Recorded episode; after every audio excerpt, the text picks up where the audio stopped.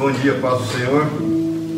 Estamos aqui para compartilhar algo que Deus colocou nos nossos corações. Eu entendo o quanto é importante a gente estar reunidos para cultuar a Deus e para buscar nele uma, uma palavra de esperança, não é verdade? É por isso que nós nos reunimos aqui, é por isso que nós queremos estar juntos e compartilhar daquilo que Deus tem feito. É, abre a tua Bíblia, por favor, em 2 Crônicas, no capítulo 20. 2 Crônicas 20. Amém? Nós vamos ler até o versículo 12. A história vai até o versículo 30. Mas nós vamos ler até o 12.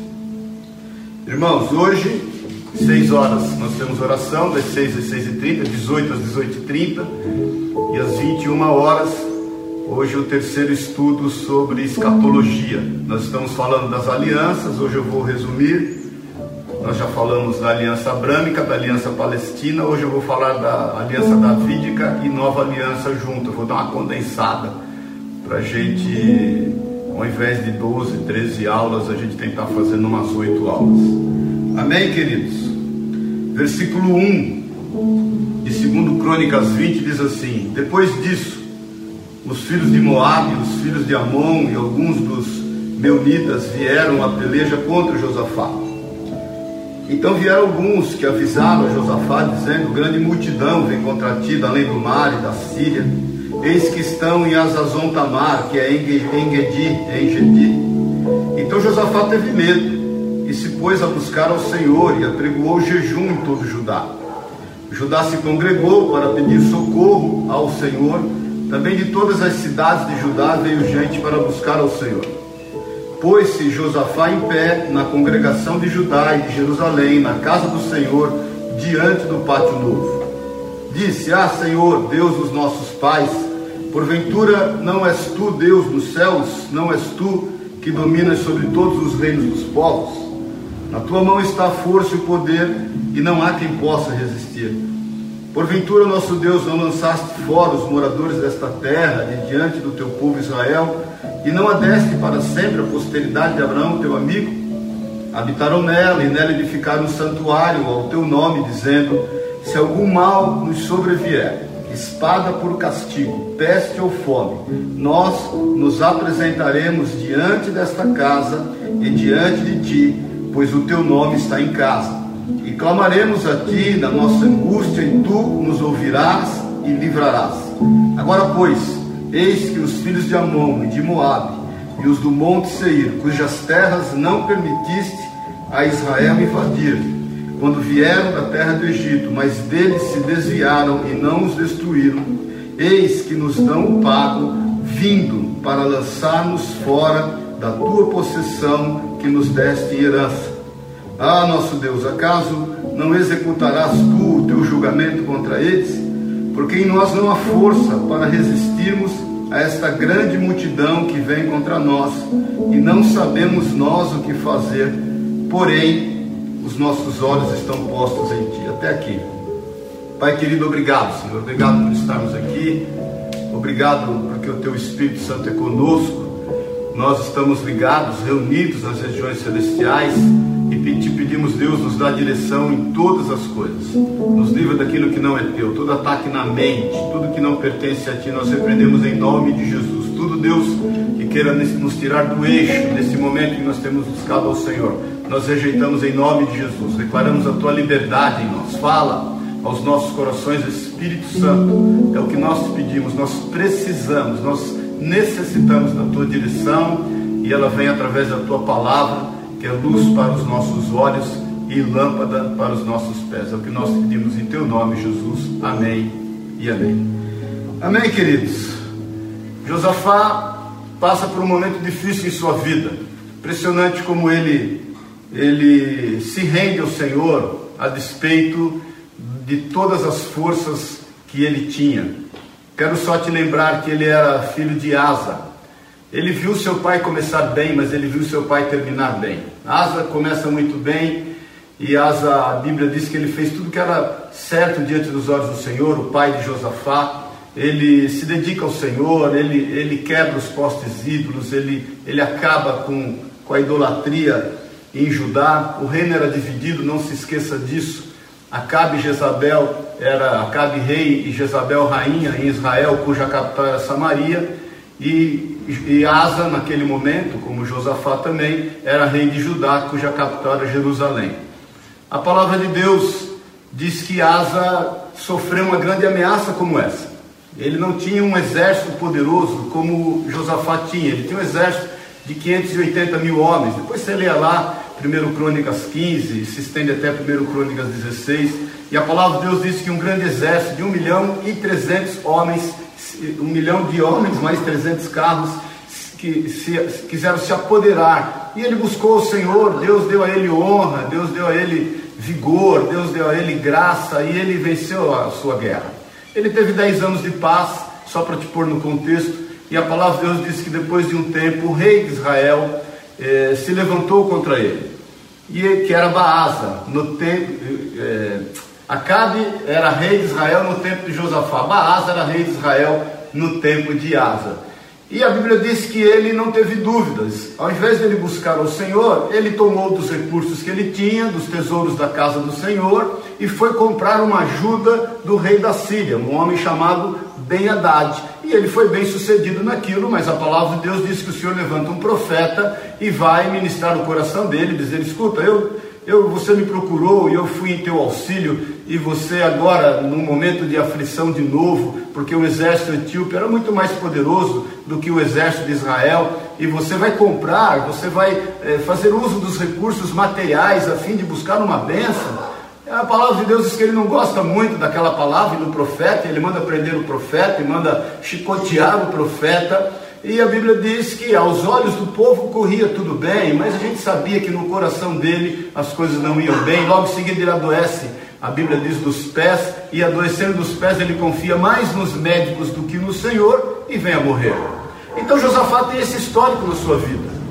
Para você ter uma ideia, Josafá tinha nesse momento um exército de 1 milhão e 160 mil homens. Josafá tinha cidades, mantimentos, é, ele tinha aquedutos, ele ele ele estava muito bem emparelhado, ele, ele podia muito bem ir nessa guerra. Ele podia muito bem enfrentar o inimigo segundo suas próprias forças. Ele podia muito bem pôr a cara e, e quem sabe até se dar bem. Mas a palavra de Deus, quando ele recebe essa ameaça, e ele recebe essa ameaça, perceba bem, de um povo chamado Amonita, que se junta com outro povo chamado Moabita, que de certa forma eram parentes distantes dele. Essa, essa, essas nações deram origem lá com o incesto de Ló, quando ele sai lá de Sodoma e de Gomorra, e, e, e ele, ele se embebeda, as filhas o embebedam, e ele acaba estando com, uma, com cada uma das suas filhas, e deram origem a esses dois povos. Coisas terríveis começaram a acontecer. Mas a palavra de Deus diz que Josafá, ele, ele não se deixa levar por aquilo que ele tinha nas mãos, ele não se deixa levar pela sua força, ele não se deixa levar pela sua é, natureza como rei, um homem de guerra, antes ele busca o Senhor. O que eu quero te dizer nesse contexto, queridos, é que o Brasil e todo mundo tem passado por uma dificuldade muito grande. O pior da dificuldade que a gente está passando, e eu tenho meditado acerca disso, é nós não sabermos o como nós sairemos dela. O quando nós sairemos dela, a gente já pode até traçar aí um, um, um objetivo, um alvo, mas o como ninguém sabe. É verdade que muitos têm contado com recursos, com coisas materiais. É verdade que muitos têm contado com planejamentos, existem homens e mulheres em todo o mundo fazendo uso da tecnologia para planejar uma saída, para planejar uma cura contra esse Covid, para planejar uma restauração nesse caos econômico que está acontecendo. A gente sabe que a globalização nunca mais vai ser a mesma, né? O, o, os países começam a entrar agora num momento de protecionismo, pode ter certeza disso. A globalização ela vai diminuir muito. A gente sabe também que Deus tem posto a mão acerca disso. A impressão que dá é quando Deus, lá em Gênesis 11, e Nimrod resolve fazer a torre de Babel, lembra-se disso? E a Bíblia diz no versículo 6 que os homens eram só, eles falavam uma só língua e nada lhes seria restrito a tudo quanto eles viessem a fazer. A impressão que dá é que o Senhor está pondo a mão para que os homens não, não, não se achem como eles estão se achando. A impressão é que nós temos é que Deus, como pôs a mão lá na Torre de Babel e pôs diferença de língua entre os homens, e os homens, porque eles caminhavam unidos a fim de, de alcançar os céus, a fim de, segundo a sua força e a sua inteligência, alcançar ao Senhor, inclusive, a impressão que dá, isso é só uma impressão minha, é que Deus está pondo a mão para que os homens acabem realmente se entendendo entre si, junto com as suas nações. A globalização nunca mais vai ser a mesma, o mundo realmente já se falam antes Covid e depois Covid, né? Nunca mais vai ser o mesmo em, em relação a essas, essas relações comerciais, o protecionismo começa a tomar conta, mas e nós, na nossa esfera pessoal, naquilo que nos é realmente importante? Como é que você tem agido? Eu quero te perguntar, mediante a tudo isso, como é que você tem pensado em administrar a sua casa, a sua família, os seus negócios, o seu emprego, ou se você infelizmente teve uma redução de jornada de trabalho e teve uma redução salarial quanto a isso, ou muitos têm perdido o emprego, como é que nós estamos pensando em fazer? Com que nós estamos contando? Será que por muitas vezes a gente está contando demais com os recursos que a gente tem, ou na espera de que alguém consiga desenvolver uma saída? No que você tem esperado e como você tem esperado a solução disso que nós estamos vivendo? Será que a gente está aguardando alguém nos dar uma palavra, um, humanamente falando, alguém nos dar uma direção? Será que a gente está esperando a cavalaria chegar, como nos filmes dos faroestes antigos? A cavalaria chega e livra os mocinhos dos bandidos? A palavra de Deus diz que Josafá, e depois você leia um pouco antes a história dele, você vai ver que ele tinha experiências, ele sabia que o sobrenatural se sobrepõe ao natural. Ele foi atraído por Acabe na sua casa e ele aparentou, inclusive, o seu filho com a filha de Acabe e, e de sua esposa, de Jezabel. E a palavra de Deus diz que um dia Acabe chama ele para uma cilada, chama ele para ir para uma guerra, e Acabe fala para ele assim: Olha, eu vou com os trajes de guerreiro e você vai com os trajes reais. Acabe queria com isso um, bolar um plano para matar Josafá. A Bíblia diz que os povos inimigos que se levantaram nessa guerra, no começo do reinado de Josafá, eles, quando viram Josafá eh, com as suas vestes reais, óbvio, se levantaram para atacá-lo, mas eles queriam atacar Acabe, que estava disfarçado. A palavra de Deus diz que Josafá gritou ao Senhor e aqueles inimigos perceberam que ele não era o Acabe, ele era Josafá. E a Bíblia diz então que eles se desviam, desviam o furor de Josafá e vão buscar Acabe. E a Bíblia diz, depois você leia lá, que um, que um arqueiro, ele pega uma flecha e ele joga a esmo, diz a tradução. Ele joga a esmo. E a palavra de Deus diz que aquela flecha ela vai e atinge e mata Acabe. Ela entra entre a armadura de, de, de Acabe e mata Acabe. E eu fico pensando o como Josafá entendia dos planos de Deus, porque ele pôde ver que uma flecha esmo pode alcançar um, um alvo que Deus quer.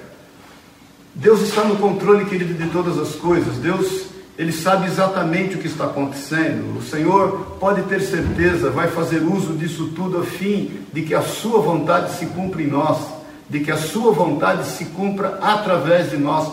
O, o mundo nunca precisou tanto de alguém que tenha uma direção de Deus para andar nesse mundo. O mundo nunca precisou tanto de alguém que tenha uma paz que excede todo entendimento que vem do Senhor para caminhar entre as pessoas. As pessoas estão extremamente carentes. Nós estamos reunidos aqui a fim de buscar no Senhor uma direção, não só para nós. Nós buscamos no Senhor uma direção para as pessoas que caminham conosco, para as pessoas que nos ouvem, para as pessoas que andam ao nosso lado. Você é a voz do Senhor nesse tempo tão turbulento, querido. Isso é uma, uma palavra que o Senhor tem para a tua vida. A palavra de Deus diz, voltando ao texto, que quando esses amonitas, esses moabitas, eles se acampam ao redor e os mensageiros vêm trazer a notícia, então no versículo 2 vieram alguns que avisaram a Josafá, dizendo: Grande multidão vem contra ti, além do mar e da Síria, e que já estão em Azazon Tamar, que é em Gedi. Então Josafá teve medo. Irmãos, ter medo quanto a isso tudo não é problema. É, eu falei para você a semana passada, a incerteza ela tem um lado bom e tem um lado ruim. O problema é como você tem agido em meio ao medo. Porque em meio ao medo, a palavra de Deus diz que ele foi buscar o Senhor. Ele poderia ir fazer um, um, um levantamento dos seus exércitos, seu poderio militar, ele poderia saber o que estaria, o que teria de mantimento nas suas cidades armazéns, ele poderia tentar zelar pelo aqueduto que ele tinha e salvar a água dentro do reino. É, a questão é que se nós não contarmos com o sobrenatural de Deus e com a ajuda do Senhor nas nossas vidas, não há mantimento, querido, não há força humana que possa nos fazer resistir a isso. Essa ameaça é mundial, ela, ela, tem, ela tem feito com que nações poderosas e muito mais ricas que o Brasil estejam numa situação delicada, numa situação difícil. Você sabe o que está acontecendo nessa nação, e agora, no caso de São Paulo, e eu acredito que em outros lugares, a gente vai para a quarentena até 10 de maio, como vai ser a manutenção dos empregos, como será o comércio, como é que nós vamos voltar, como, como serão as despesas frente às vendas que a gente possa ter porque as despesas elas possivelmente não vão baixar tanto, mas as, as, as, vendas elas vão baixar. Como que a economia vai se ajustar nisso? Eu não sei, querido, exatamente como empresário, como nós vamos sair. Eu sei uma coisa, eu tenho buscado fazer como Josafá e eu tenho buscado ao Senhor. E eu quero te desafiar esta manhã para que você conte com o sobrenatural de Deus para que você conte com o milagre. Afinal de contas, nós somos crentes, nós cremos naquilo que Deus, nós somos da fé. Nós somos homens e mulheres que creem no Senhor. E nós temos que fazer bom uso disso, porque não pense você que o Senhor vai te deixar na deriva, que você vai ser aí uma pessoa que vai só sofrer as consequências disso tudo que está acontecendo. Não pense você que você vai ser uma pessoa que vai só administrar os problemas de tudo que está acontecendo. Não, Deus realmente quer fazer algo na tua vida, na minha vida e através da nossa vida, a fim de nós estarmos dirigindo pessoas, abençoando pessoas, dando a elas uma palavra e uma certeza de que Deus está no controle de todas as coisas. A palavra de Deus diz que ele se põe a buscar o Senhor, no versículo eh, 3, no final, e aí Judá, no versículo 4, se congregou para pedir socorro ao Senhor. Também de todas as cidades de Judá veio gente para buscar ao Senhor. Pôs-se Josafá em pé na congregação de Judá de Jerusalém, na casa do Senhor, diante do pátio novo, e disse: e ele começa uma oração. Ele reúne todas as pessoas, ele declara que ele realmente tem medo, ele declara que ele não está contando com o seu poderio e ele busca Deus. E é interessante o teor da oração de Josafá, e ela nos ensina o como nós certamente devemos nos colocar diante do Senhor em meio a essa crise toda que está acontecendo. Mais uma vez eu quero te lembrar que o mundo nunca precisou tanto de alguém que pare e ore nesse momento de alguém que tem uma palavra de Deus para entregar, de alguém que tem uma solução vinda dos céus, não uma solução vinda do que quer que seja. Não quer dizer que nós não aceitamos soluções da ciência, não quer dizer isso. Quer dizer que nós contamos com milagre. A Bíblia diz: Ah, Senhor, nosso Deus, Deus dos nossos pais, porventura, não és tu Deus nos céus, não és tu que dominas sobre todos os reinos dos povos, na tua mão está a força e o poder, e não há quem possa resistir. Queridos, a nossa oração diz muito daquilo que nós cremos e sabemos do Senhor. A nossa oração a Deus e a nossa relação com o Senhor diz muito daquilo de como nós olhamos e enxergamos o Senhor. Como você tem enxergado o Senhor? Porque ele enxerga um Senhor triunfante, ele enxerga um Senhor que domina sobre todas as coisas, ele enxerga um Senhor que tem poder, e isso é a forma que nós devemos nos relacionar com Ele. A Ele toda honra e toda glória, porque Ele tem poder nos céus e na terra, Ele está no controle de todas as coisas. Nada passa diante dos seus olhos sem que ele saiba ou consinta. Nada acontece sem que ele tenha uma gestão genuína acerca daquilo que está acontecendo. Procure para escutar a tua oração a Deus e o como você tem se relacionado com esse Deus, Criador de todas as coisas. A palavra de Deus diz que ele continua na sua oração, ele reconhece, obviamente, quem é o Senhor e a posição desse Senhor. Ele diz: Porventura, ó Deus, não lançaste fora os moradores da terra de diante do teu povo Israel, e não adeste para sempre a posteridade de Abraão, teu amigo, habitaram nela, e nela edificaram um santuário, e o teu nome, dizendo: Se algum mal nos sobrevier, espada por castigo, peste ou fome, nós nos apresentaremos diante desta casa, e diante de ti, pois o teu nome está na casa, e clamaremos a ti na nossa angústia, e tu nos ouvirá e livrará. Queridos, é o seguinte: lembre-se do que Deus já fez. Lembre-se do que Deus já fez. Quantos livramentos o Senhor já deu na sua vida? Por quantas vezes você caminhou em lugares escuros e de repente acendeu uma luz e o Senhor te deu uma direção para caminhar? Por quantas vezes o Senhor proveu a tua vida materialmente? Quantos milagres você já viveu? Quantas experiências com a manifestação do poder de Deus aconteceram na tua vida? Você se lembra de quando você se entregou para o Senhor como Senhor e Salvador? Você se lembra como foi? Você se lembra onde estava? Você se lembra de onde você saiu? Você se lembra como o Espírito Santo te conduziu para um novo e vivo caminho? Você se lembra que a partir deste momento o Senhor começou a te usar de uma forma sobrenatural e as experiências que Ele gerou na vida das pessoas através da sua pessoa? Deus não mudou, Ele não muda. Deus não deixou de fazer, Deus não deixou de agir, querido. Então se lembre do que dele, o que ele já fez, e ele vai continuar fazendo. Ele é o mesmo ontem, hoje e será o mesmo eternamente. E saiba que se algum mal nos sobrevier, espada por castigo, peste ou fome, a nossa posição é essa: nós nos apresentaremos diante desta casa e diante de ti, pois o teu nome está nesta casa e clamaremos a Ti nas nossas, na nossa angústia, e Tu nos ouvirás e livrarás.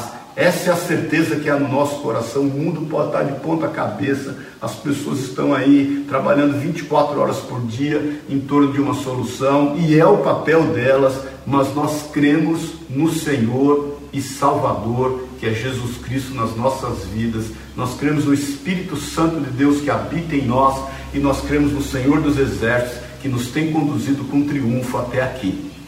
Nós não conseguimos e não podemos estar acreditando nos nossos recursos pessoais, nas nossas experiências, naquilo que os homens podem fazer, na, na direção que os homens vão nos dar, nos dar, na solução que os homens vão apresentar. Nós cremos que toda e qualquer solução virá do Senhor. E ele ainda continua na sua oração, aí ele apresenta o problema. Apresenta o problema diante do Senhor, querido. Qual é o seu problema? No caso dele, ele diz agora, pois, eis que os filhos de Amon e de Moabe e os do Monte Seir, cujas terras não permitiste a Israel invadir, quando vinham da terra do Egito, mas deles se desviaram e não os destruíram. Eis que nos dão pago vindo para lançar-nos fora da sua possessão que nos deste em herança. Ah, nosso Deus, não executarás tu teu julgamento contra eles, porque em nós não há força para resistirmos a esta grande multidão que vem contra nós, e não sabemos nós o que fazer, porém os nossos olhos estão postos em ti. Querido, é o seguinte: clame ao Senhor, clame ao Senhor na sua necessidade, apresente a sua necessidade para o Senhor. Muitas vezes nós oramos, ah, Senhor, o Covid traz cura, traz, Senhor, manifestação de cura para as pessoas, e a gente ora de forma muito generalizada. Eu quero te perguntar esta manhã qual é o seu problema, qual é o seu problema, qual é a sua dificuldade, qual é o teu desafio, o desafio que você tem na sua casa, o desafio que você tem no seu emprego, na sua família, nos seus negócios, qual é o seu problema? O Senhor quer ouvir de ti o seu problema. E eu quero que você especifique o seu problema, ponha data, ponha hora, ponha nome, dá nome ao seu problema e apresente diante do Senhor e saiba que Ele vai te ouvir e Ele vai te dar uma direção certa. Saiba que o milagre vem de Deus. Olha, eu tenho meditado esses dias quando os saduceus buscaram o Senhor Jesus. Jesus passa por um grande interrogatório. Havia muitas religiões na época do Senhor, muitas seitas, né, muitas formas de buscar a Deus. Tinha os fariseus, tinha os saduceus, tinha os herodianos, tinha os zelotes, tinha também os essênios, eh, tinha um, uma, um sem número de, de, de pessoas que buscavam o Senhor do seu jeito, mas os saduceus especificamente, eles vão interrogar Jesus depois que os herodianos e os fariseus se juntam, inclusive eles não se davam, mas eles se juntam para interrogar o Senhor e interrogam acerca do tributo, você deve se lembrar. E os saduceus vão buscar o Senhor para perguntar acerca da ressurreição. Os saduceus criam só no Pentateuco, os saduceus eram uma elite aristocrática da religião, muitos sacerdotes eram saduceus, Eles não criam em nada que não fosse o Pentateuco, eles não criam na ressurreição, eles não criam na manifestação de anjos, eles não criam que Deus pudesse intervir e que Deus intervia na, na vida dos homens a fim de ajudá-los. Eles eram totalmente humanistas, eles tinham uma visão muito clara acerca disso, eles eram legalistas acerca do Pentateuco. E eles não criam nada além disso. E eles vão indagar Jesus, depois você confere, está lá em Mateus 22, está essa história, Marcos 12 fala disso também, Lucas 20 fala disso também, e eles vão indagar Jesus a fim de interrogá-lo, de buscar nele uma forma para poder julgá-lo. Jesus já está em Jerusalém e ele já está para ser crucificado, é, é logo que ele entra em Jerusalém, tipo segunda-feira ou domingo, é o domingo de Ramos, ou logo na segunda, é, é, é a semana que ele entra em Jerusalém a fim de ser de, de entregar-se e de sacrificar-se por amor de nós. E esses saduceus vão buscar o Senhor e falam: escuta, eles contam uma história: uma mulher casou e o seu marido morreu, e você sabe pela lei do levirato, o seu irmão tem que tomar posse dela para gerar nele descendência, e, e, e, aí morreu outro, morreu outro, morreu, morreu sete, os seus maridos morreram todos, e você está falando acerca da ressurreição, com quem ela vai ficar? Na vida eterna? Jesus, conhecendo o coração deles e sabendo quão humanistas eles eram, o quão materialistas eles eram, o quão soberbo eles eram, a fim de confiar somente nos seus recursos, e o quão independentes de Deus eles eram, o Senhor vira-se para eles e fala: Olha, vocês erram, porque vocês não conhecem as Escrituras e nem o poder de Deus. E depois o Senhor os ensina acerca desta ressurreição e os ensina inclusive que Deus é Deus de vivo e não de mortos, porque Ele é Deus de Abraão, de Isaac e de Jacó. E que o Senhor está reinando em todas as coisas. Depois você confere, não quero entrar nesse mérito, mas eu lendo a palavra aqui e as escrituras do que aconteceu na vida de Josafá, de seu pai e todas as escrituras que dizem acerca da intervenção de Deus, me faz buscar o Senhor para que eu não haja como um saduceu, para que eu não erre por não conhecer as escrituras e para que eu não erre por não conhecer o poder de Deus. Tome cuidado, meu irmão, minha irmã, se você muitas vezes tem sido tentado a agir como um saduceu, talvez você não tenha acreditado tanto que Deus possa intervir na vida do homem. Talvez você não se dê conta de que o Senhor tem um plano de todas as coisas. Os saduceus entendiam que somente o livre-arbítrio é que poderia trazer solução para eles. Eles só criam nesta palavra que aquilo que o homem semear ele vai colher e está bom, e o Senhor não poderia intervir. Eu não sei o que você tem passado, eu não sei como você está passando, eu não sei o que eventualmente você semeou, o que você está colhendo. Eu sei que o Senhor pode intervir a fim de agir com misericórdia na tua vida. Porque se nós estamos pensando que Deus não vai intervir nisso tudo, a gente está errando. Jesus fala que nós estamos errando como os saduceus estavam errando. Não crendo nas Escrituras, não conhecendo as Escrituras e aquilo que elas dizem acerca da intervenção do Senhor e não crendo no poder de Deus. Deus tem poder para agir na sua vida, na minha vida, no mundo. Deus tem poder para fazer o que Ele quiser. Isso é o que Deus nos chamou para pregar. É isso que o Senhor nos levantou para falar. Agora é o seguinte: apresente diante de Deus o teu problema, a tua dificuldade, aquilo que você tem vivido, o teu desafio. Querido, de repente, teu desafio, para mim, é um desafio muito grande. De repente, teu desafio, para mim, é um desafio muito leve. Desafio grande, eu sempre falo, é o desafio que a gente está vivendo. Dor grande é a dor que a gente passa. Então, em nome de Jesus, pare de generalizar a tua oração, o teu clamor, pare de generalizar aquilo que está acontecendo, viva a tua realidade, porque a partir do momento da solução do teu problema, o Senhor vai trazer solução para aqueles que estão ao teu redor. Amém, meu irmão? Creia no milagre, porque se você não crer no milagre, você está errando, porque você não conhece as Escrituras e não está crendo no poder de Deus. Josafá creu no milagre. Josafá sabia que uma flecha esmo podia matar quem quer que fosse. Podia alcançar Acabe. Acabe podia se esconder debaixo de uma rocha, dentro de uma caverna. Alguma coisa já chegaria lá. Não, não tem flecha perdida, querido, nas mãos do Senhor. Josafá sabia que os seus, seu exército, seu 1 milhão e 160 mil homens, não eram o suficiente. Sabia que as cidades armazéns não eram o suficiente. Ele se pôs a buscar a Deus. E aquela situação fez com que os olhos dele estivessem postos no Senhor. Aonde estão postos os teus olhos nesses dias? Nos jornais? Nas notícias? Nas más notícias? Você está buscando boas notícias só para se sentir bem, querido?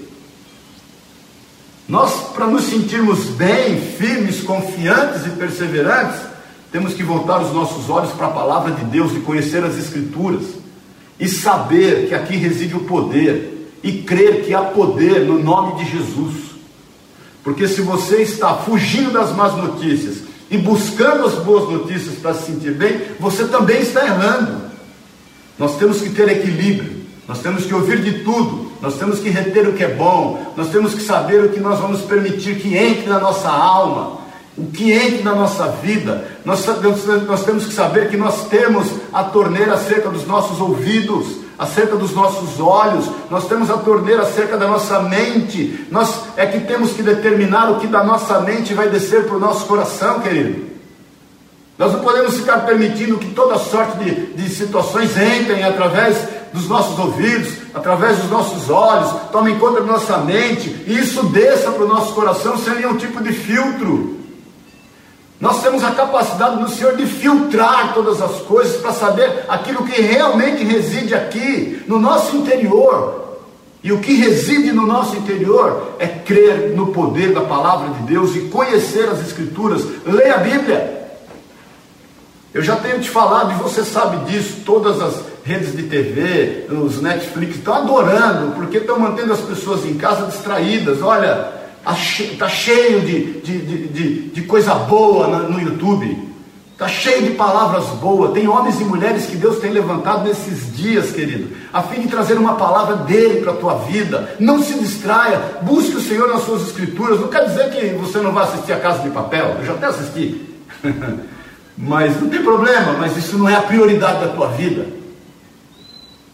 Você pode até maratonar uma noite ou outra, não tem problema, mas põe as coisas do Senhor em prioridade na tua vida. A prioridade é o Senhor e a sua vontade. Amém, queridos? Estou nervoso não, estou bem demais até, mas eu creio que nós temos que nos voltar ao Senhor. Eu, eu creio que a gente não pode ser como os seus, não pode estar somente administrando aquilo que os nossos olhos humanistas têm visto, os nossos, têm visto, os nossos recursos naturais, as coisas que nós podemos contar. Se você não contar com um milagre, as coisas vão ficar difíceis. Nós estamos terminando, a palavra de Deus diz que todo Judá, versículo 13, estava em pé diante do Senhor, e como também as suas crianças, suas mulheres e seus filhos.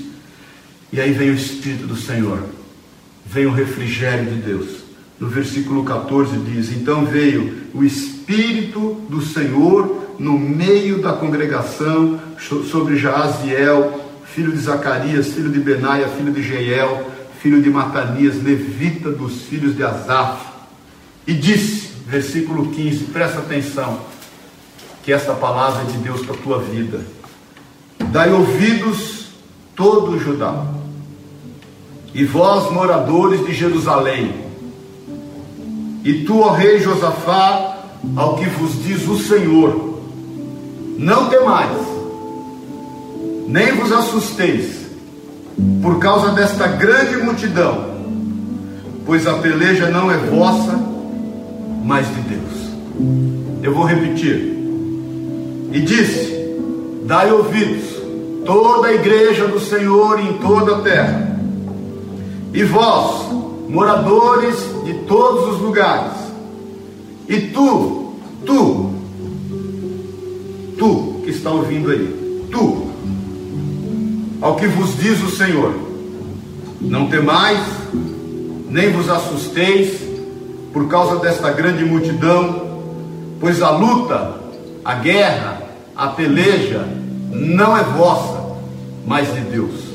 Então é o seguinte, meu irmão, é Deus quem está à frente. O Senhor sabe de todas as coisas. Eu não sei, eu conjecturei com você, Mas a impressão que eu tenho é que Deus está pondo a mão para que essa globalização tenha um tempo, para que os homens não se achem como se acharam ali na Torre de Babel. E os homens estavam totalmente globalizados, eles tinham uma só voz, eles tinham uma só língua e eles e o Senhor reconhece que nada lhes seria irrestrito a tudo que eles viessem a fazer. Deus deu uma distribuída naquele povo ali. Quem sabe? Quem sabe? Estamos conjecturando. Eu não estou te afirmando. Se não é Deus pondo a mão, a filha que esses homens se espalhem, a globalização tem o tempo para que o Senhor se manifeste a cada um segundo a sua vontade. Aí o Senhor dá uma direção. Ele fala no versículo 16: Amanhã descereis contra eles.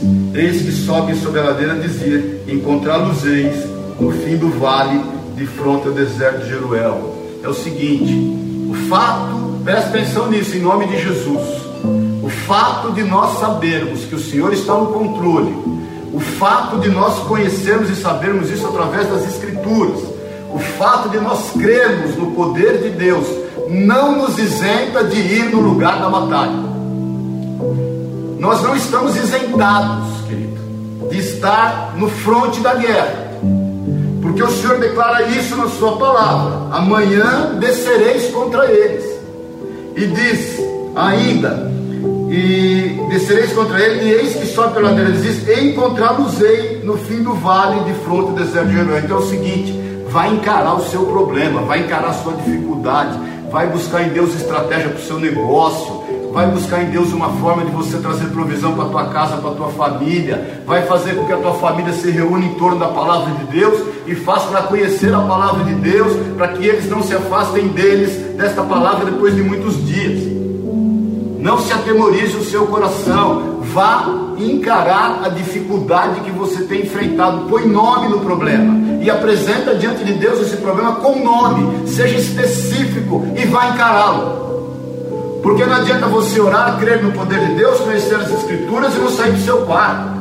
E ser tomado por depressão, por tristeza, por angústia, por dor, e esperar e terceirizar a Deus todas as coisas. O Senhor não vai mover uma pena, uma palha que seja, naquilo que você tem que fazer. Vai trabalhar, meu amigo. Eu sempre falo aí para empresários, amigos meus, é o seguinte, eu tenho a visão do taxista. O taxista é o seguinte, ele age por fé. Se tem algum taxista aqui, algum do Uber aí me ouvindo, 99 táxi, sei lá, meu irmão, eu, eu, eu creio na fé que esses homens têm, mulheres. Cabify, são homens e mulheres de fé, porque eles saem de manhã de casa, é o seguinte, saem de manhã de casa esperando o milagre acontecer, esperando alguém dar a mão lá, alguém chamar no aplicativo. Se ele não sair de casa, ele não encontra o passageiro. Se ele não sair de casa, ele não traz o sustento para dentro dela. Se ele for ficar sentado ao lado do telefone esperando alguém ligar para pegar ele, para levar para cá, para lá, meu irmão, minha irmã, é difícil, hein? Então busque em Deus, encare o problema, vá de frente, saiba o que fazer. Amém?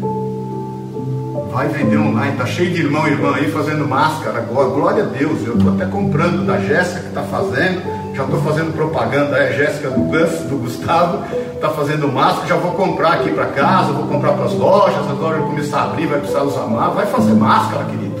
Encara o problema, vai fazer salgadinho para vender, faz chocolate, faz alguma coisa, vai atender a domicílio, põe a máscara, tome devido cuidado. Agora é o seguinte, seja prudente, obedeça a lei, mas creia em Deus o Senhor é conosco. Amém, irmãos?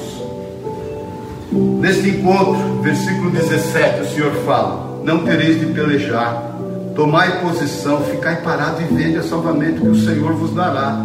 Ó Judá e Jerusalém, não temais, nem vos assustei. Amanhã saides ao encontro, porque o Senhor é convosco. Ou ficar parado aqui não quer dizer que você vai ficar em casa. Ficar parado e você vai com a solução que Deus te deu e você vai ver o milagre acontecer.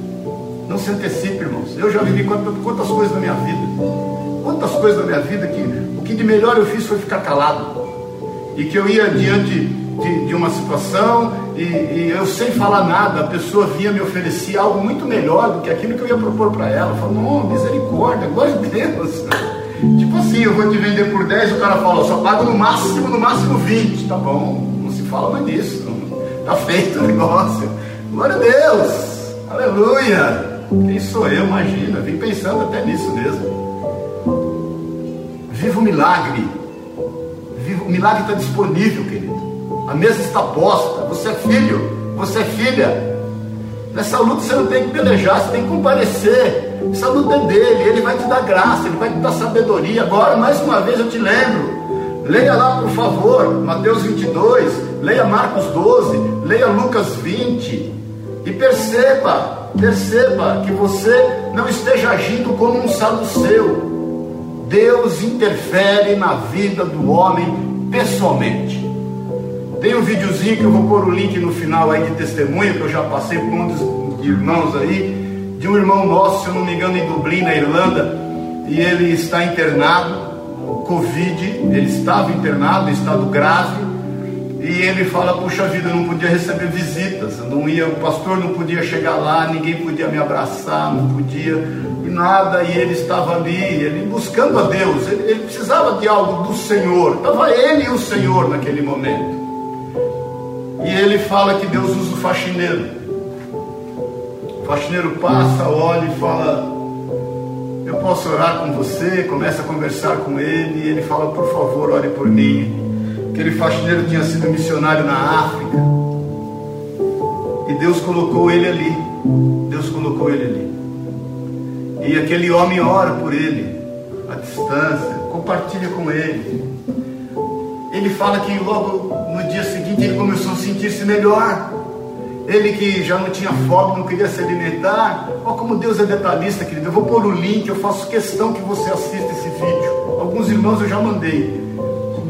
E aí ele, ele se sentindo melhor, ele tem o desejo de comer batata chips e tomar Coca-Cola. Ele é meio gordinho, acho que é coisa de gordinho isso.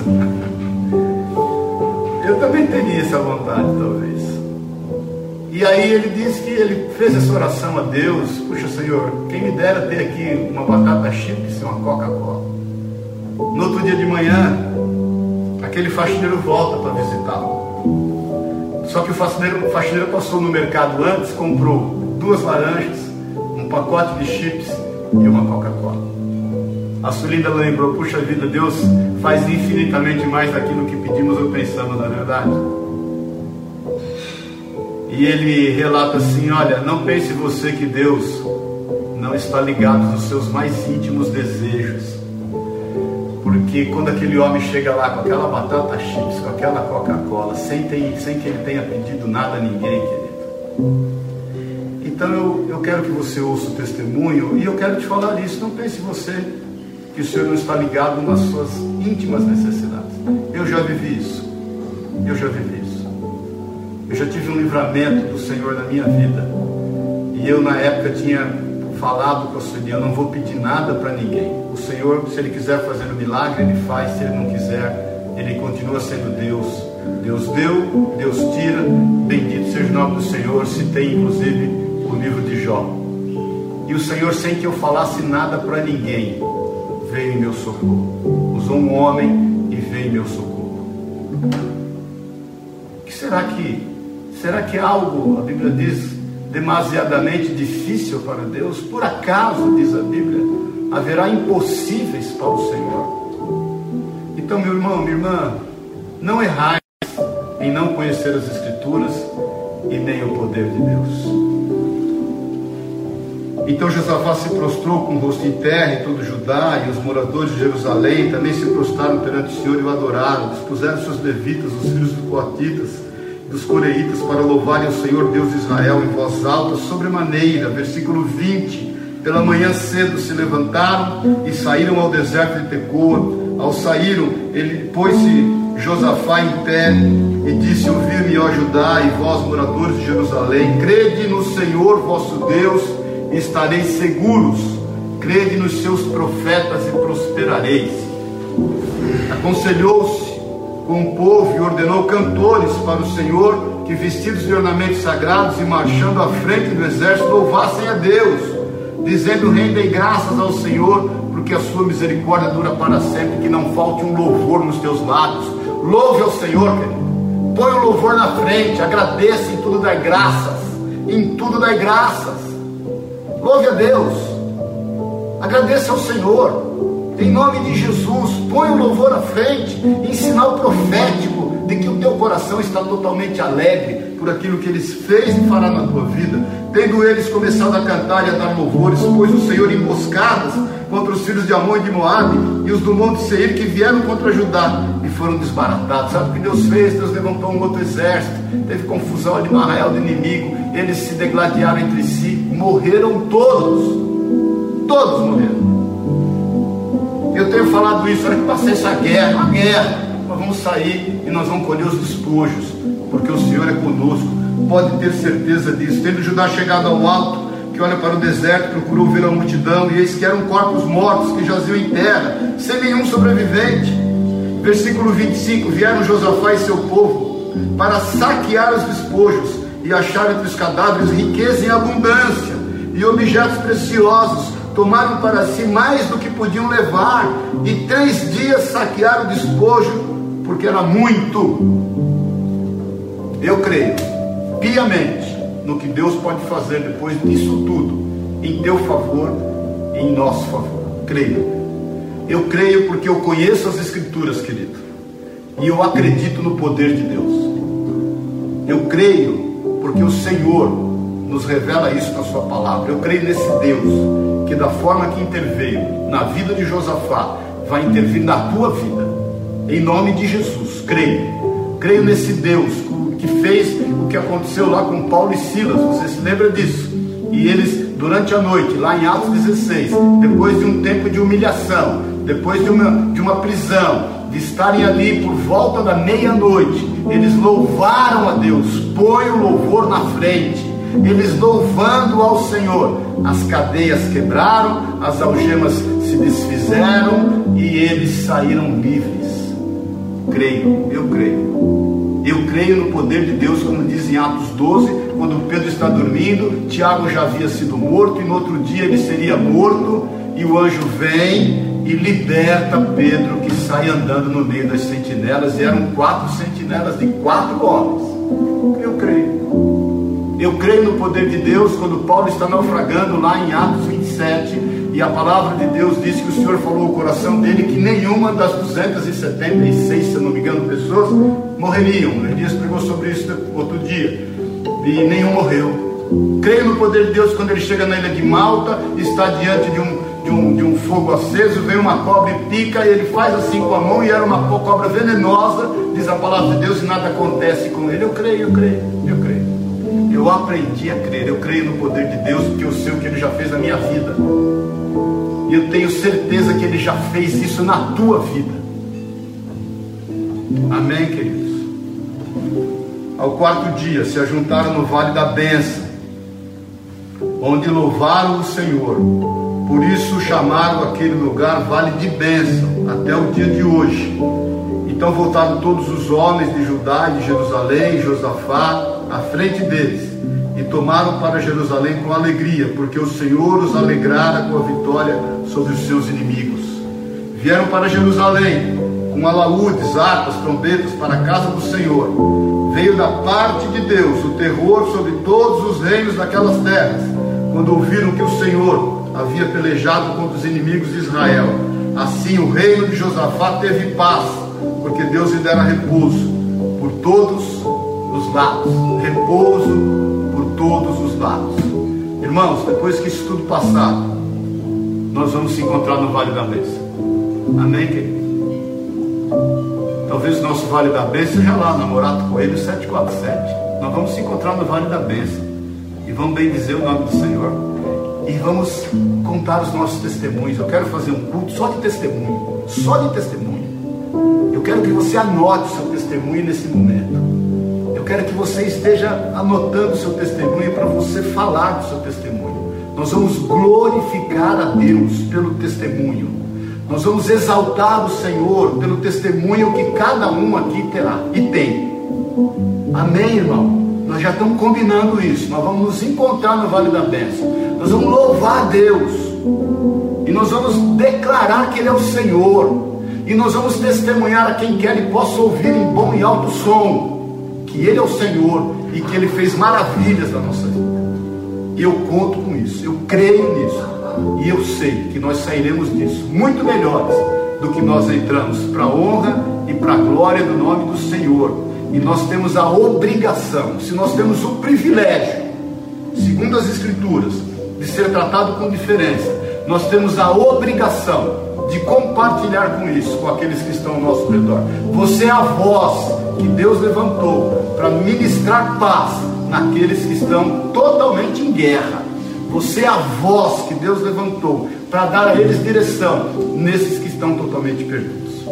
Amém, irmãos? Em nome de Jesus, eu quero orar com você e quero declarar o poder de Deus sobre a tua vida, porque eu creio nele. Eu quero declarar que você tenha sede de conhecer as Escrituras, porque aqui está escrito. Essa é a tua Escritura, a Escritura de Deus para a tua vida. Aqui está escrito aquilo que Deus tem para ti. Eu quero declarar que a intervenção de Deus está em teu favor. E eu quero te pedir, te fazer um apelo nesta manhã. Coloque o seu problema diante do Senhor, dá nome a Ele. E eu quero te fazer um outro apelo. Reconheça Jesus Cristo como o único e suficiente Salvador na sua vida. Saiba que Ele está intrinsecamente ligado com todas as tuas necessidades, sejam elas quais forem. Se você tem alguma dúvida, se aquiete diante do Senhor. Virá uma voz e te dirá qual é o caminho. Ele se importa contigo. Assista, por favor, esse testemunho desse irmão e eu quero depois ouvir o teu testemunho, porque eu sei que ele está agindo forma sobrenatural. Se renda a Jesus. Se renda a Jesus. Ele está disponível para fazer grandes milagres na tua vida. Amém? Vamos orar. Feche os teus olhos, se assim você sente-se bem. Coloque-se diante do Senhor. Abra os teus lábios e declare com a tua boca, crendo de todo o teu coração, que Jesus Cristo é o Senhor e Salvador da sua vida. Declara isso aí agora. Jesus, tu és o meu Senhor e o meu Salvador. Somente em ti é que há salvação. É somente Jesus, através de ti, que eu vou ao Pai. Eu te reconheço, Jesus, como meu único suficiente Salvador. Jesus, eu declaro que diz a tua palavra: sem ti, Jesus, eu nada posso fazer. Em nome de Jesus. Pai querido, eu quero orar por essas vidas. Quero orar, Deus, aonde essa oração chegar, aonde a minha voz tocar, eu quero orar para que o Senhor mova o teu milagre. Eu creio no teu milagre. Mova o teu milagre na vida dos nossos queridos, nossos irmãos e irmãs. Mova o teu milagre na vida de quem quer que seja, que essa voz chegar. Eu quero declarar em nome de Jesus que haja multiplicação de recursos, multiplicação. Eu quero declarar em nome de Jesus que haja, Senhor, uma visão clara acerca da tua vontade, da saída que o Senhor tem para cada um de nós. Eu quero declarar, Jesus, que aonde a minha voz tocar, que hajam testemunhos de bênção e de vitória, na certeza de que o Senhor realmente está no controle de todas as coisas. Eu quero te pedir, Senhor, em nome de Jesus, move o teu milagre. Eu creio no teu poder, Pai. Creio no teu poder. Move o teu milagre na vida dos meus queridos, Pai, em nome de Jesus.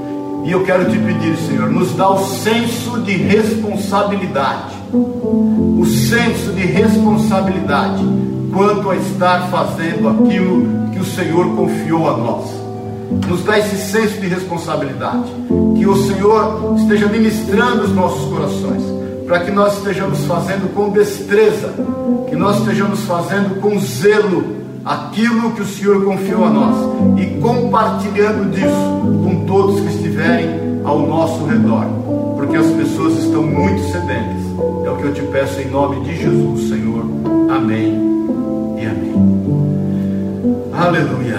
Amém, queridos. Só quero terminar com um breve testemunho. O Elias me falou ontem que ele estava conversando com o André da Perna no telefone. E aí o Senhor o levou a ministrar a vida do André. E ele começou a ministrar a vida do André com ousadia, no celular, falando com o fone, né? No meio do mercado. E disse que ele se colocou num canto lá para poder falar e, e falando. E aí, obviamente, pregador é assim mesmo, né, irmão? A gente fala, parece que está pregando para milhares, né? E está, e está. E aí ele ministrando a vida do André e, o, e, a posição do André e aquilo que devia ser, o que Deus tinha, inclusive baseado, baseado no estudo que ele deu. E, e aí disse que acabou a ligação, veio um, uma, um, um cara, uma pessoa, um senhor com a esposa, bateu no ombro dele e falou assim: Olha, moço, eu queria te agradecer pelas suas palavras. Uma coisa impressionante, irmão. Queria te agradecer pelas suas palavras, porque elas falaram muito ao meu coração. Eu precisava ouvir disso. Olha que coisa, querido. Você não sabe, você não sabe a dimensão e a profundidade do que Deus pode fazer. E aí o Elias falou: Não, glória a Deus, você não vai sair daqui sem oração. No meio do mercado orou com ele e com a esposa dele. As pessoas estão sedentas, irmão. As pessoas estão sedentas. E você tem essa responsabilidade de estar compartilhando da palavra que Deus colocou nos teus, nos, nos teus, nos teus lábios e na tua vida. Conheça as Escrituras e creia no poder de Deus, e você verá maravilhas. Você verá maravilhas. Amém? Que Deus te abençoe e te guarde. Que a mão de Deus, o Senhor, o Pai, esteja sobre a tua vida. Que a unção, o poder, a companhia do Espírito Santo de Deus seja sobre ti. E a paz que só Jesus pode te dar te acompanhe. Tenha uma semana de bênção e de vitória. Vá no lugar da batalha e você verá o Senhor triunfar, porque essa luta não é tua, é dele, e você vai ver que ele vai triunfar na tua vida e através da tua vida, em o nome de Jesus. Amém e amém. Paz do Senhor.